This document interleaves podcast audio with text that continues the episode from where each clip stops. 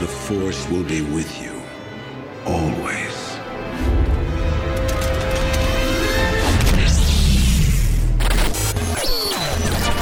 Estás escuchando Snap Show. con un servidor Gus Aguilar.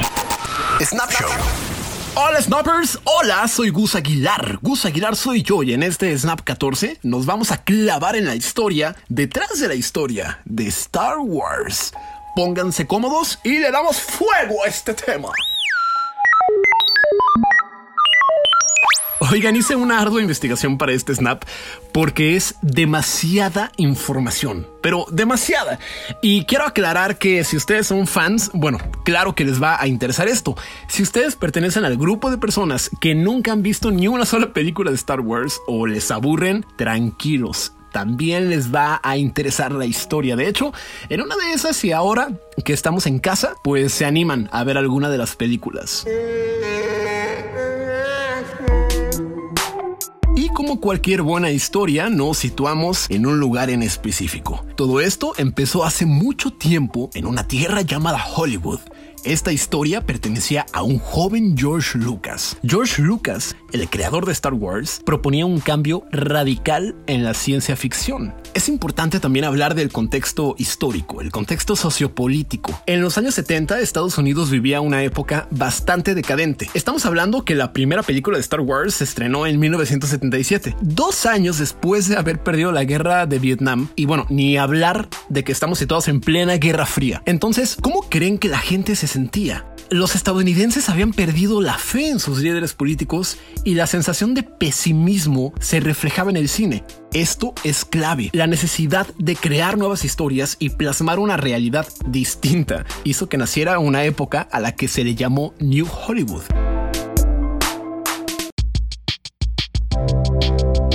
Películas como Bonnie and Clyde y El Graduado fueron las primeritas de esta época del nuevo Hollywood. Y así surgió una nueva generación de directores como Francis Ford Coppola o Steven Spielberg, Scorsese, entre muchos otros. Y por supuesto, George Lucas.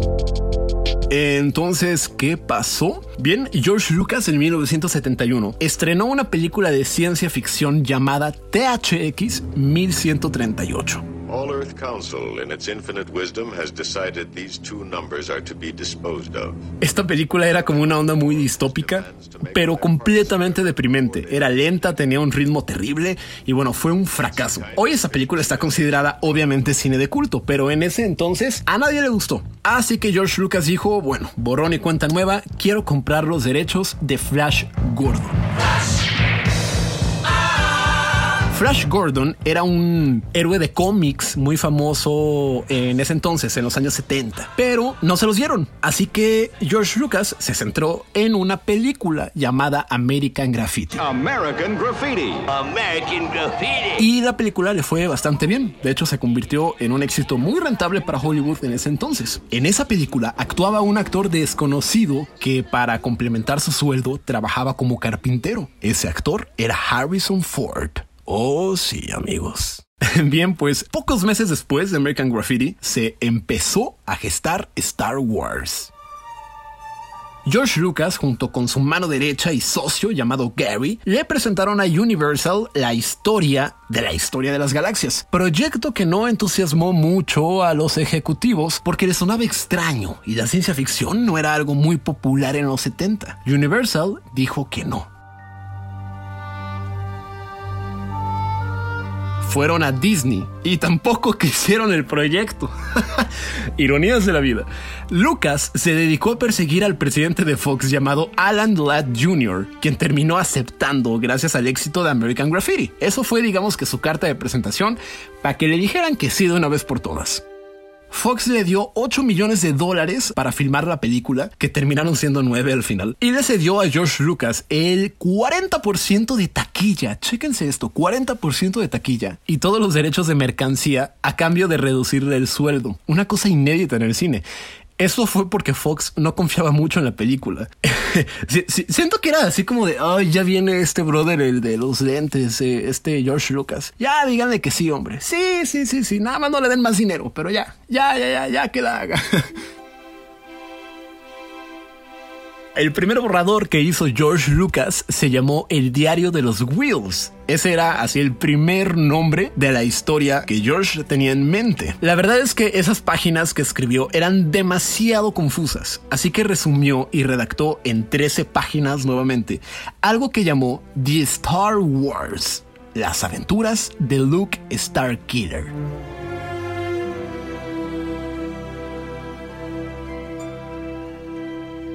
La premisa era muy sencilla, el bien contra el mal, mezclado con elementos fantásticos y aventuras. En ese boceto ya había incorporado a los la Estrella de la Muerte y hasta Han Solo, que en ese entonces era un alienígena. Fueron cuatro borradores por los que pasó la historia antes de que se empezara a filmar las aventuras de Luke Starkiller. A la hora del casting, George Lucas buscó actores jóvenes sin experiencia. Bill Murray y Sylvester Stallone fueron opciones para Han Solo antes de Harrison Ford, que en inicio fue rechazado porque ya había actuado en American Graffiti, pero al parecer Harrison era súper buena onda con todo mundo y en el casting ayudaba a muchos actores a memorizar sus diálogos y prepararse, y eso hizo que le dieran el papel. Judy Foster originalmente iba a ser la princesa Leia, terminó siendo Carrie Fisher con la condición de que bajara 4 kilos, y fue durante la producción que decidieron llamarle a la película Star Wars. Así, tal cual. Y el apellido de Starkiller cambió por Skywalker. George Lucas estuvo absorbido por completo. Era el proyecto más importante de su vida. Quería lograr que la película tuviera un look desconcertante de fantasía, pero unido al realismo de un documental, ¿sí saben? Y bueno, para aquellos que son fans de la saga, eh, por ejemplo, Tatooine iba a ser un planeta selvático lo iban a filmar en Filipinas, pero pasar tantos meses en la jungla pues estaba como medio cañón, ¿no? Así que terminó siendo un desierto y fue filmado en Túnez. Déjenme decirles que George Lucas era un súper fanático del cine nipón, del cine japonés, principalmente de un director muy famoso que se llamó Akira Kurosawa y de la película The Hidden Fortress o La Fortaleza Escondida, que fue una de sus mayores inspiraciones desde la infancia junto con Flash Gordon y de ahí sacó sus principales ideas y conceptos para Star Wars.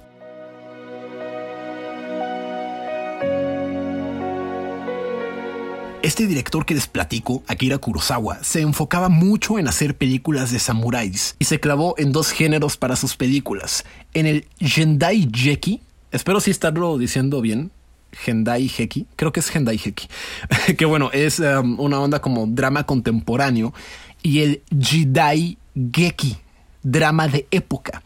Esto es bastante importante porque de este último género, el Jedi Jeki, es donde surgió el término Jedi. O sea, el término Jedi es prácticamente la transcripción fonética del japonés al inglés.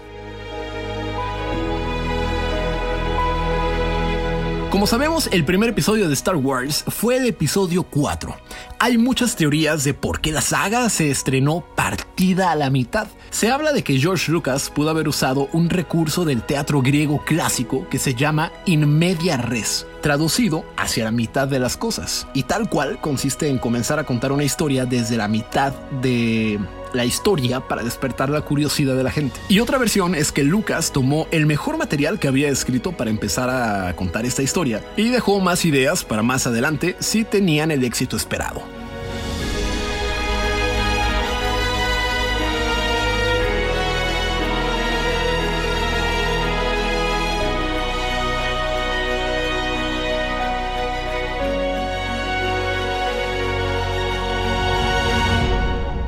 De hecho, Star Wars se proyectó como Star Wars, a secas.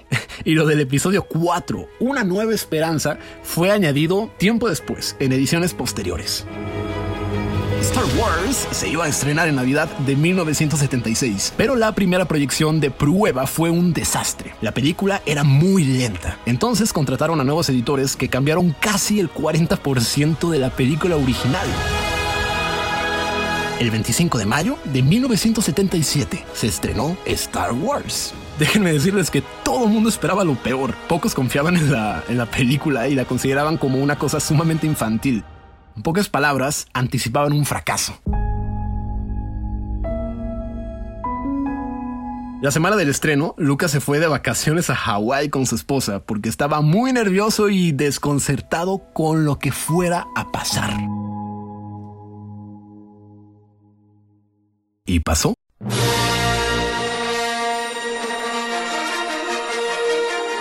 La película fue un éxito instantáneo. Lucas vio por televisión las filas y filas de gente esperando entrar al cine para ver la película. La cinta consiguió un millón y medio de dólares en su primer fin de semana. Llegó a 220 millones en Estados Unidos y 410 millones de dólares en esa época en todo el mundo. 410 millones de dólares recaudados con 9 millones de presupuesto. Y el resto, amigos míos, ya es historia. Con el paso de los años continuaron las otras dos películas. Eh, como curiosidad, George Lucas no había imaginado a Darth Vader como padre de Luke Skywalker. La idea la concibió hasta que hizo el episodio 5, El Imperio contraataca, considerada por muchos como la mejor película de la saga hasta la fecha.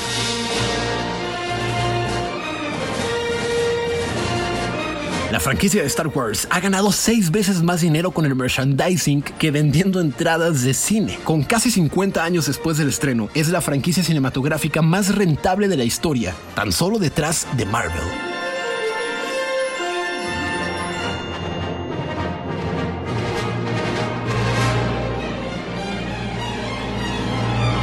Estos resultados solo se pueden explicar entendiendo Star Wars como una saga familiar. O sea, los jóvenes que vieron las películas en los años 70 y 80 volvieron en el 2000 al cine a ver los episodios 1, 2 y 3, pero ahora con sus hijos y así recientemente con la nueva trilogía de los episodios 7, 8 y 9. Películas que por cierto, yo lo sé, son muy criticadas y poco queridas.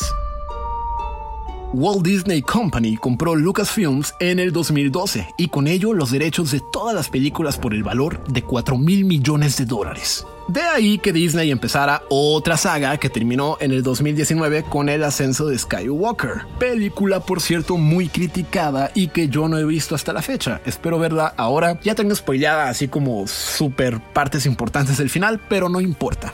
Vamos a ver qué tal está. Si es tan mala, si, es tan decepcionante como dicen, porque dicen que no es necesariamente mala. En fin, lo que yo sí creo es que, bueno, no creo, estoy seguro de que esta última no es la última. De hecho, ya está confirmada otra trilogía más para 2022 y se preparan series para Disney Plus, la plataforma de streaming de Disney, y bueno, ahí tenemos el parque temático de Star Wars que está en Disney Orlando y California, que se ve brutal, porque además no es un parque de diversiones como tal, es como una experiencia inmersiva.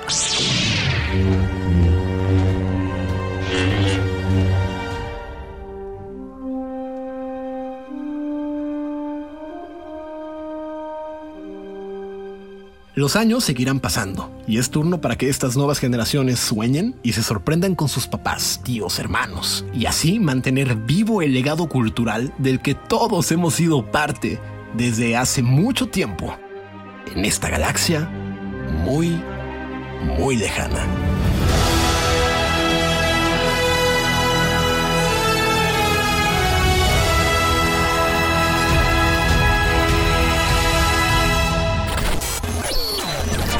Snapshow. Con un servidor, Gus Aguilar.